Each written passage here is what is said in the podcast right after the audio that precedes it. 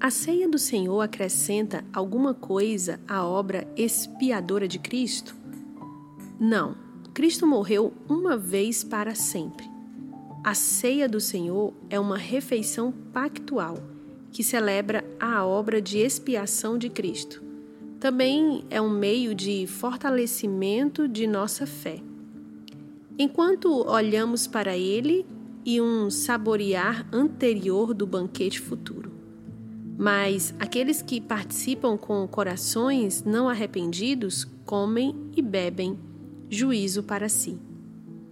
1 Pedro 3,18 Porque também Cristo padeceu uma vez pelos pecados, o justo pelos injustos, para nos levar a Deus, mortificado na verdade na carne, mas vivificado pelo Espírito. Existem três dimensões do que a ceia do Senhor faz: passada, presente e futuro. Quando Jesus instituiu a ceia do Senhor, disse aos discípulos: Fazei isto em memória de mim, ressaltando que o que estava prestes a fazer apontaria para trás, para a memória do que ele fazia por eles.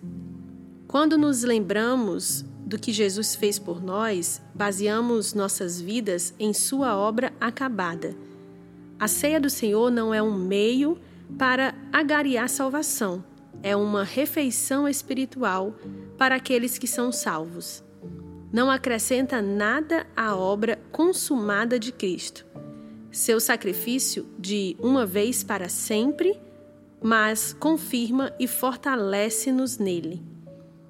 Torna-se uma espécie de taquigrafia do Evangelho em que, como disse um escritor da antiguidade, primeiro ouvimos o Evangelho, depois provamos o Evangelho. E assim o Evangelho vai em frente em nossa vida sobre duas pernas, como disse Paulo em 1 Coríntios. Porque todas as vezes que comerdes este pão e beberdes este cálice, anunciais a morte do Senhor até que ele venha. Como cristãos, comemos e bebemos para relembrar o triunfo de Jesus. Esta é a dimensão passada. Paulo aponta para a dimensão presente da ceia do Senhor quando escreve em 1 Coríntios: Porventura, o cálice de bênção que abençoamos não é a participação no sangue de Cristo? O pão que partimos não é, porventura, a participação no corpo de Cristo? O termo participação poderia ser traduzido também como comunhão. É daí que dizemos que a ceia do Senhor, a comunhão, não é apenas uma lembrança simbólica do que Jesus fez por nós, é também uma comunhão presente de uns com os outros e com Cristo. É importante notar que o pão e o vinho não mudam em nada. Jesus não está fisicamente presente mas está espiritualmente quando o Espírito Santo o exibe a nós pela fé. Ora, para aqueles que não estão espiritualmente resolvidos, a ceia do Senhor é um chamado para receber Cristo, em vez de participar da refeição. Ao testemunhar os cristãos participando, eles são encorajados a ouvir o eco do amável chamado de Jesus: Eu sou o pão da vida. Aquele que vem a mim não terá fome, e quem crê em mim nunca mais terá sede.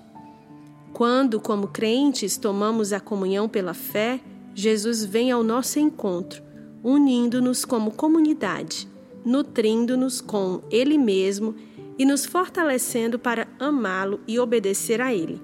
Essa é a dimensão presente. Quando Jesus deu o cálice a seus discípulos, disse: e digo-vos que desde agora não beberei deste fruto da vide, até aquele dia em que o beba de novo convosco no reino de meu Pai. Com essas palavras, ele os direcionou à dimensão futura da ceia do Senhor, como um sinal que aponta para o grande dia que aguardamos.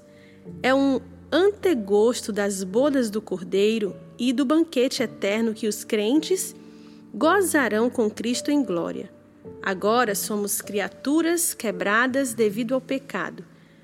Pelo corpo quebrado de Cristo, somos feitos inteiros de novo.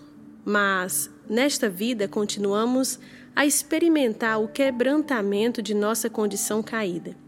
A dimensão futura da ceia do Senhor aponta para a frente, na esperança do dia em que seremos nova e completamente integrados e íntegros, em que gozaremos com o nosso Salvador e um com o outro o banquete que comeremos na melhor das companhias. Esse foi o comentário de Léo Schuster.